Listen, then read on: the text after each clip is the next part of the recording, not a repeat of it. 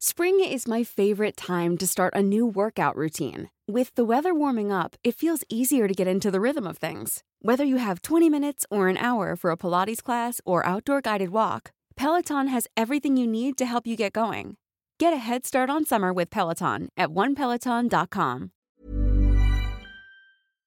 Y el presidente de Estados Unidos, Donald Trump, anunció esta mañana el cierre de la frontera con México para viajes no esenciales. Our nation's top healthcare officials are extremely concerned about the grave public health consequences of mass, uncontrolled cross border movement.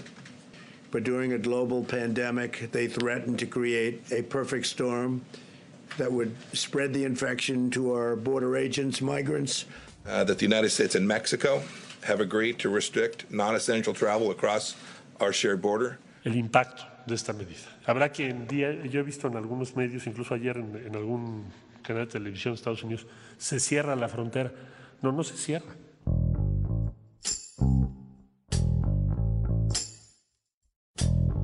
El virus COVID-19 ya se expandió en gran parte del mundo. Cada país ha tomado las medidas preventivas que ha considerado pertinentes, y muchos han optado por cerrar sus fronteras. El 20 de marzo, Estados Unidos anunció el cierre parcial de la frontera que comparte con México, para contrarrestar la propagación de la enfermedad. Dos reporteros de las ciudades fronterizas nos cuentan cómo ha cambiado la vida de estas ciudades tras la aplicación de esta medida. Con Hiroshi Takahashi, esto es Profundo.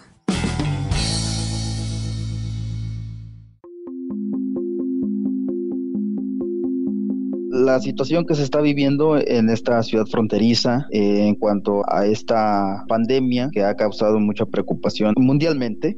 Él es Jaime Jiménez, reportero corresponsal del Sol de Tampico, y nos cuenta la situación que vive la ciudad de Reynosa.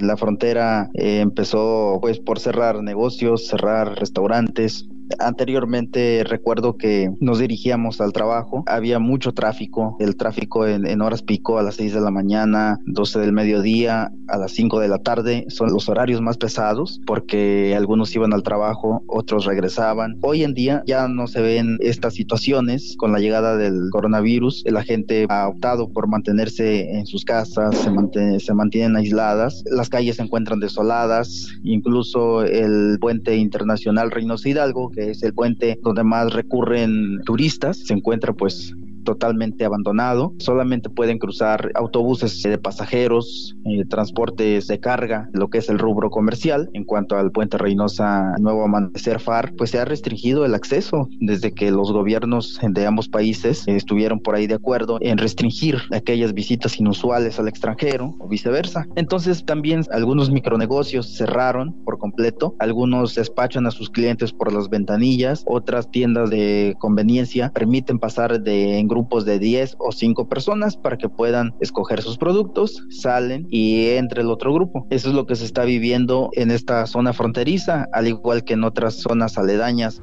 Se cierran, sí, eso sí afectaría mucho en la economía. ¿Por qué cree? Por la gente que anda vendiendo, se quede sin trabajo, no tendrían que, que llevar a sustento pueda a su caso. Esto lo estuve platicando también con unas personas que me las encontré ahí en el puente. Ellos no sabían que estaba restringido el acceso a los turistas. Entonces llegan ahí al puente, les dice la gente aduanal, ¿saben qué? Personas con visa no, solamente se permiten residentes y ciudadanos. Entonces se regresan estas personas, pero sí me comentan que tanto del lado americano como mexicano, pues no cuentan con las medidas estrictas de salud que deberían aplicarse a, todos los que cruzan en estos puentes fronterizos.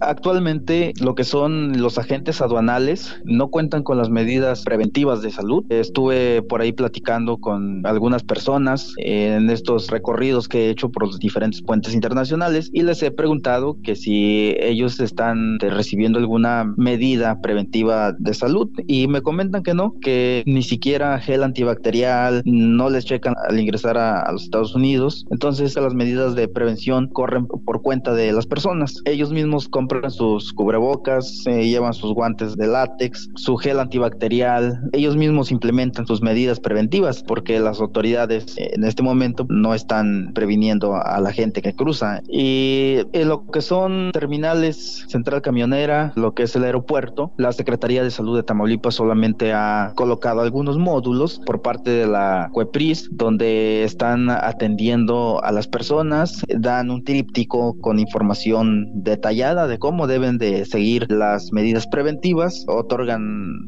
gel antibacterial, algunos guantes para su protección. Eso es todo lo que están haciendo, pero en cuanto a los cruces internacionales, no hay ninguna medida que ellos hayan establecido ante los que ingresan de norte a sur o de sur a norte.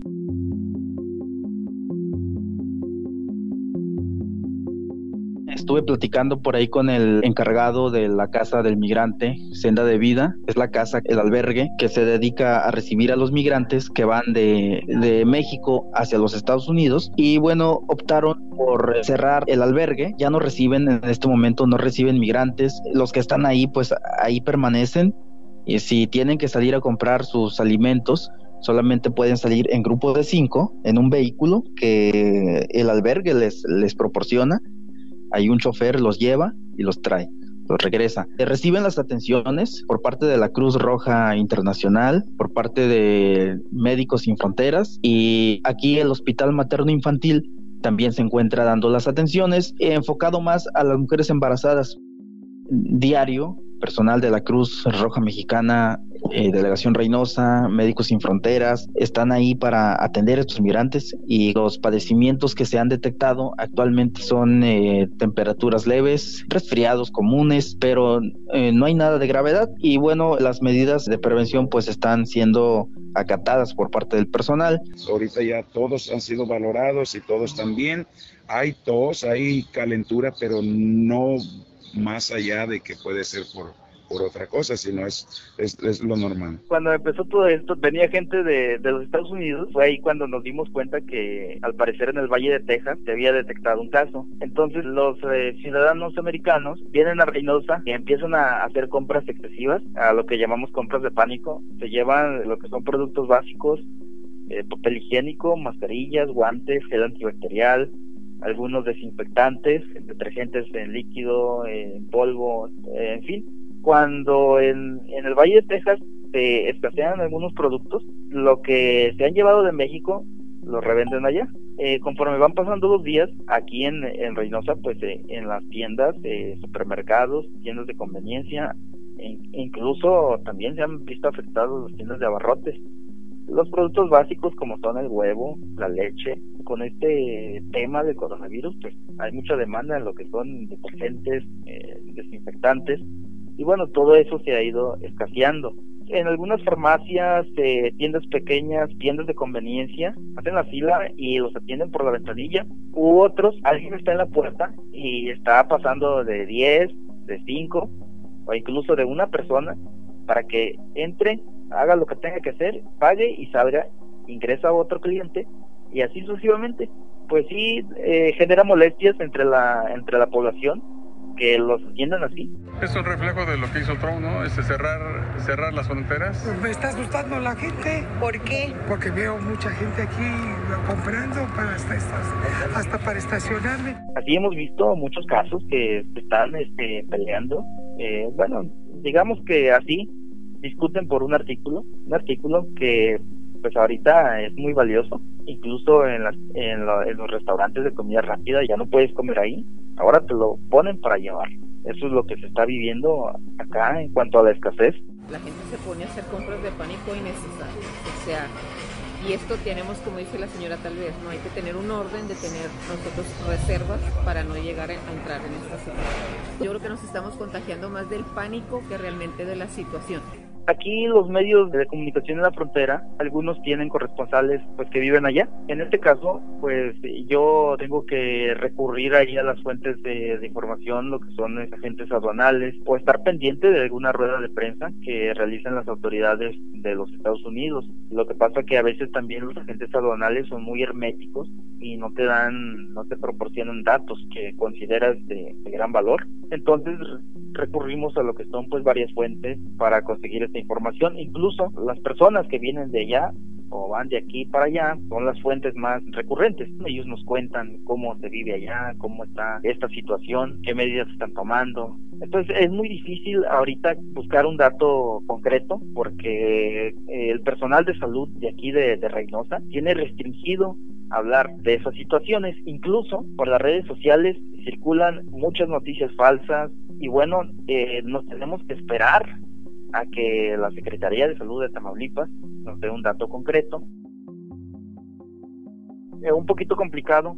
Hay dos puentes donde reciben a los turistas, que es el puente Ansaldúa, que conecta Reynosa con Mission, Texas, puente Benito Juárez conecta Reynosa con el condado de Hidalgo y el puente, el de Reynosa Far, es el único que recibe a los transportes de carga. Es el único, es la única vía comercial que conecta ambos países. Sí se ha visto un poquito complicado en conseguir algunos datos. Los agentes aduanales no te dan un dato concreto e incluso nada más eh, te dicen ¿sabes qué? No tengo autorización para dar entrevistas. Por ahí sucedió una situación la semana pasada, un compañero mío que andaba haciendo unas imágenes, incluso fue horas antes de la restricción del cruce, un agente aduanal lo golpeó, le arrebató la cámara, y bueno, fue un, hay un altercado, palabras altisonantes, agrediendo a mi compañero, porque según él no estaba permitido grabar no está permitido sacar imágenes en los puentes. Una cosa pues eh, lamentable porque esto es una información que le interesa pues a la gente tanto como de México, de Estados Unidos.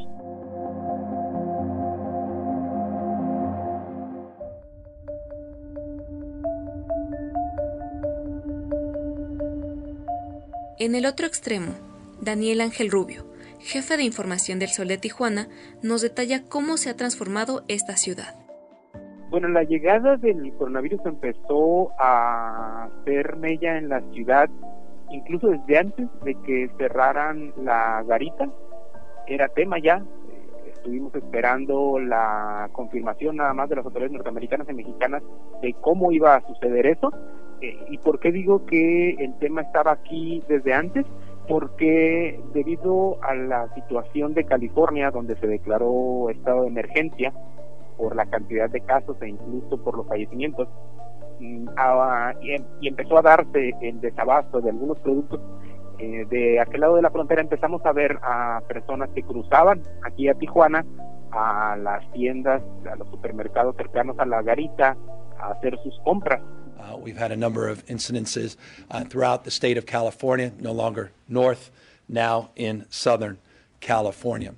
Uh, we have accordingly uh, with this new uh, uh ICU patient uh, that passed away, uh, entered into this next phase that has required me, under the circumstances, to advance a proclamation of a state of emergency in the state of California.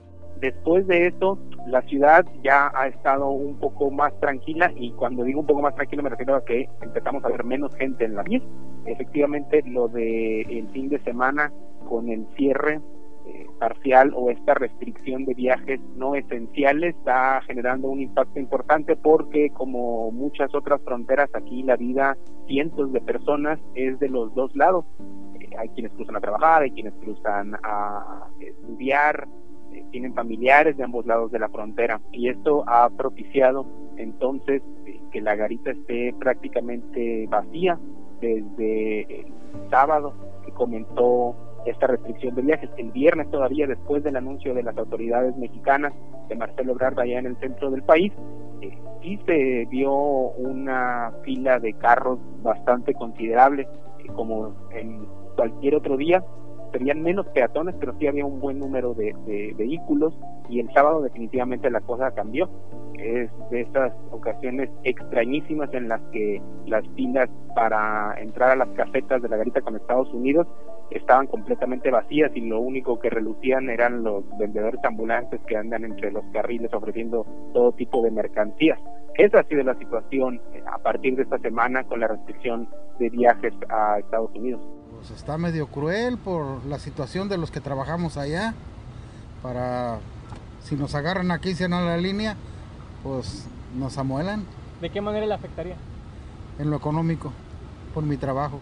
Las medidas de prevención por el virus eh, empezaron como advertencias tanto del lado mexicano como del lado norteamericano empezaron a avisar en algunos anuncios, veíamos a algunos eh, nacionales cruzando con cubrebocas. Esto fue así durante varios días, incluso aquí eh, fue tema periodístico el saber cómo iban a implementarse las medidas de prevención y cuándo iban a implementarse, porque donde comenzamos a verlo fue en el aeropuerto a raíz de los viajes directos de China y la atención se volcó hacia la garita por la situación en California y no había más que estas revisiones. Nos dijeron que era completamente imposible verificar a todas las personas que cruzan. Estamos hablando según estadísticas de Smart Border Coalition, que es una asociación en la que están conjuntas autoridades y empresarios de ambos lados de la frontera por aquí por eh, Baja California hay más de 300 mil cruces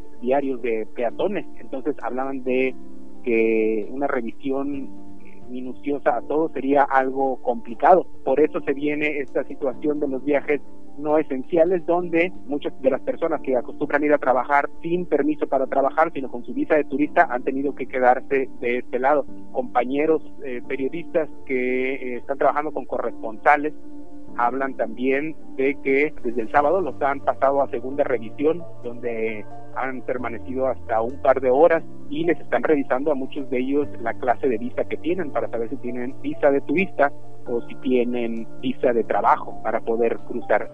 Los casos sospechosos reportados tanto en Estados Unidos como en Baja California han provocado el desabasto de cubrebocas y gel antibacterial en farmacias y en tiendas de autoservicio de Tijuana un panorama similar se avecina, por lo que han tenido que tomar medidas para racionalizar las compras de los consumidores a ciertas unidades por familia. ¿Y cuánto es lo máximo que se pueden llevar, por ejemplo? El ambiente a raíz de todo esto ha sido variado.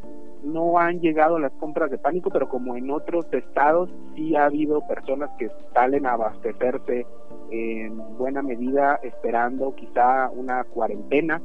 Como en otros estados también vimos eh, personas que cargaban con los rollos de papel en esto que algunos piensan ese comportamiento de rebaño, pero en general la población me parece que ha estado tranquila, ha estado muy atenta a la información que ha estado surgiendo, aunque empieza también desgraciadamente a circular información falsa, un supuesto comunicado de prensa del gobierno del estado en el que hablaban de pedirle ya o de obligar a la población a no salir de sus casas, tal cual no ha pasado eso, seguimos en la etapa de recomendaciones el fin de semana, por ejemplo, eh, muchos sitios públicos se vieron vacíos, algunas plazas comerciales, los restaurantes eh, han empezado a tomar medidas. Según la Canirac, el 40% de los, de los restaurantes en el estado han optado por cerrar sus puertas.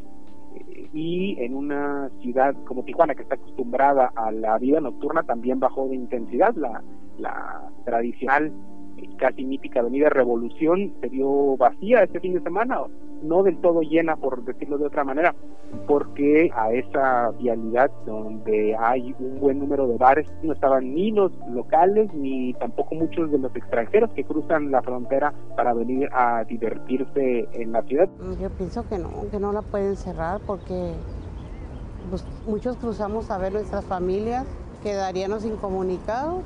Nosotros los mexicanos somos los que consumimos aquí y si no, no abren aquí, pues se van a molar, se van a perjudicar solos. Este cierre parcial va a terminar afectando como en muchos otros sectores lo está haciendo o lo va a hacer el coronavirus en lo económico, sin duda. Hay personas que cruzan para trabajar todos los días, hay quienes van de compras incluso, es decir, que la afectación económica no sería solamente para, para México, que es como se podría pensar por estar junto al estado más rico de los Estados Unidos.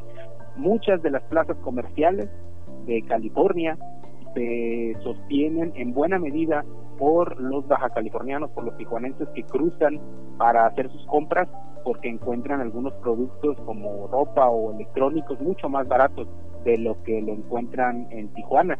No les importa ir a hacer en ocasiones dos horas de fila para, para atravesar la frontera. Y de este lado está el impacto económico que nos va a llegar también tarde o temprano porque no vienen esos visitantes, toda esta cadena de servicios que tiene preparada y que sostiene en buena medida la economía de la ciudad, lo va a resentir tarde o temprano. Los eh, comercios, el sector comercio, el sector industrial, eh, que exporta también millones de dólares en productos a los Estados Unidos, está previendo qué va a hacer. Ya han estado reuniéndose con autoridades para tratar adelantarse al panorama de las pérdidas económicas. Hay que recordar que esos intercambios comerciales sí continúan, son parte de lo esencial que se sigue moviendo a través de la frontera. Los migrantes en todo este escenario del coronavirus son uno de los grupos más vulnerables, sin duda alguna, y lo son, lo son y lo han sido desde hace mucho tiempo, lo sabemos quienes trabajamos en esto de las noticias aquí en la frontera, las historias de ellos regularmente son las de eh, la precariedad.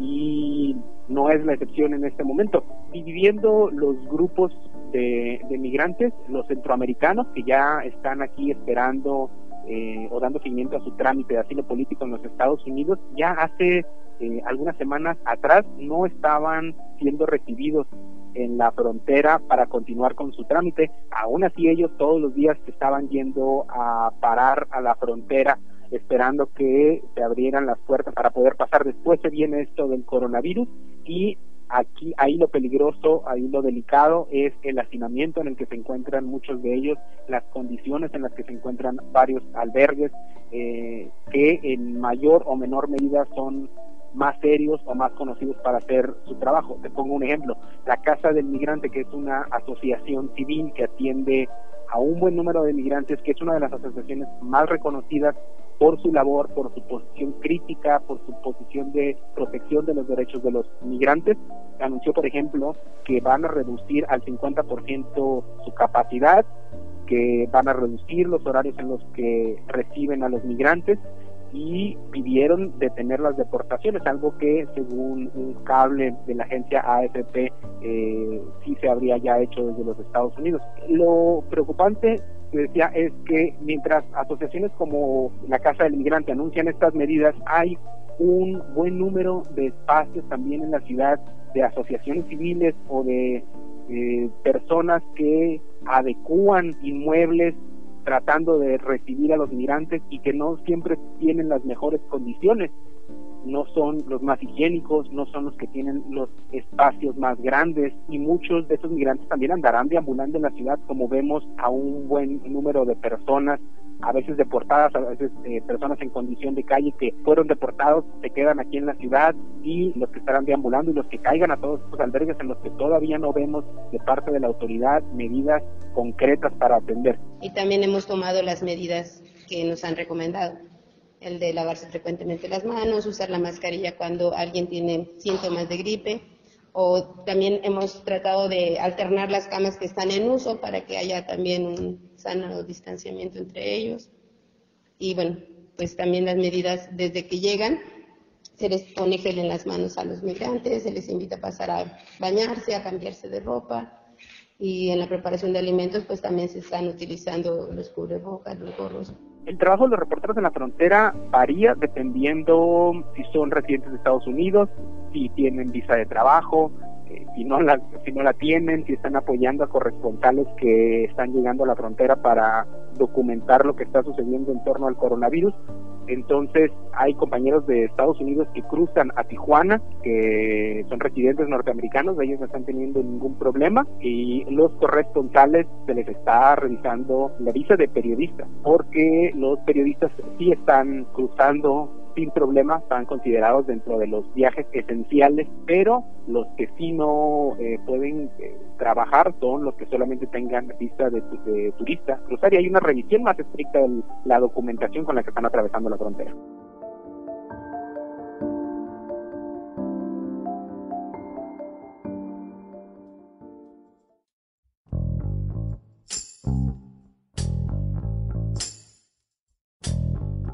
Pues mira, yo veo una situación muy difícil. Yo creo que después de esto, pues sí viene una, una crisis que pues iba a pegar a lo que son las personas, pues que viven al día, que tienen un pequeño negocio, que van a los Estados Unidos, quizá compran y traen acá a revender.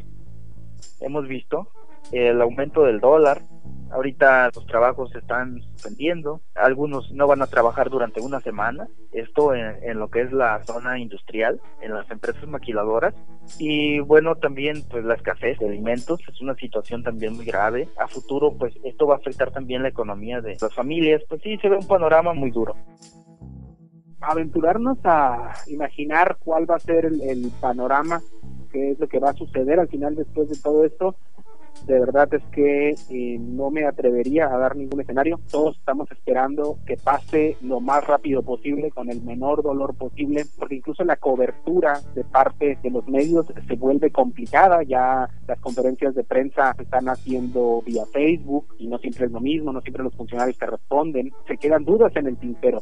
Eso por un lado. Lo económico por el otro, que es de vamos a esperar el impacto más duro y no solamente de la economía formal, que a lo largo del país, la economía de las personas que viven al día, eh, de esas personas que cruzan, por ejemplo, a limpiar casas a los Estados Unidos, eh, o que cruzan para trabajar en el sector de los servicios. Ese, ese, ese, es el grupo más, más complicado que vamos a ver y creo que es donde estaremos esperando que la autoridad pueda eh, contener en medida de lo posible la avalancha y del otro lado estamos esperando también que la comunidad eh, mantenga esta calma, que siga la información oficial y que esto sea un evento que podamos platicar en poco tiempo sin mayor problema.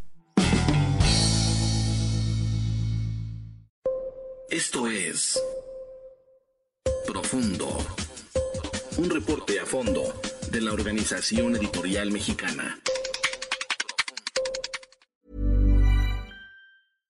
Hey, folks, I'm Mark Marin from the WTF Podcast, and this episode is brought to you by Kleenex Ultra Soft Tissues your ally to help tackle your allergy symptoms this season. I love the change of seasons, but nobody loves pollen and all those other things floating in the air that make you sneeze during this nice weather. Kleenex Ultra Soft tissues are hypoallergenic and allergist approved. So fight back against watery eyes and runny noses without worrying about irritating your skin. For this allergy season, grab Kleenex and face allergies head on.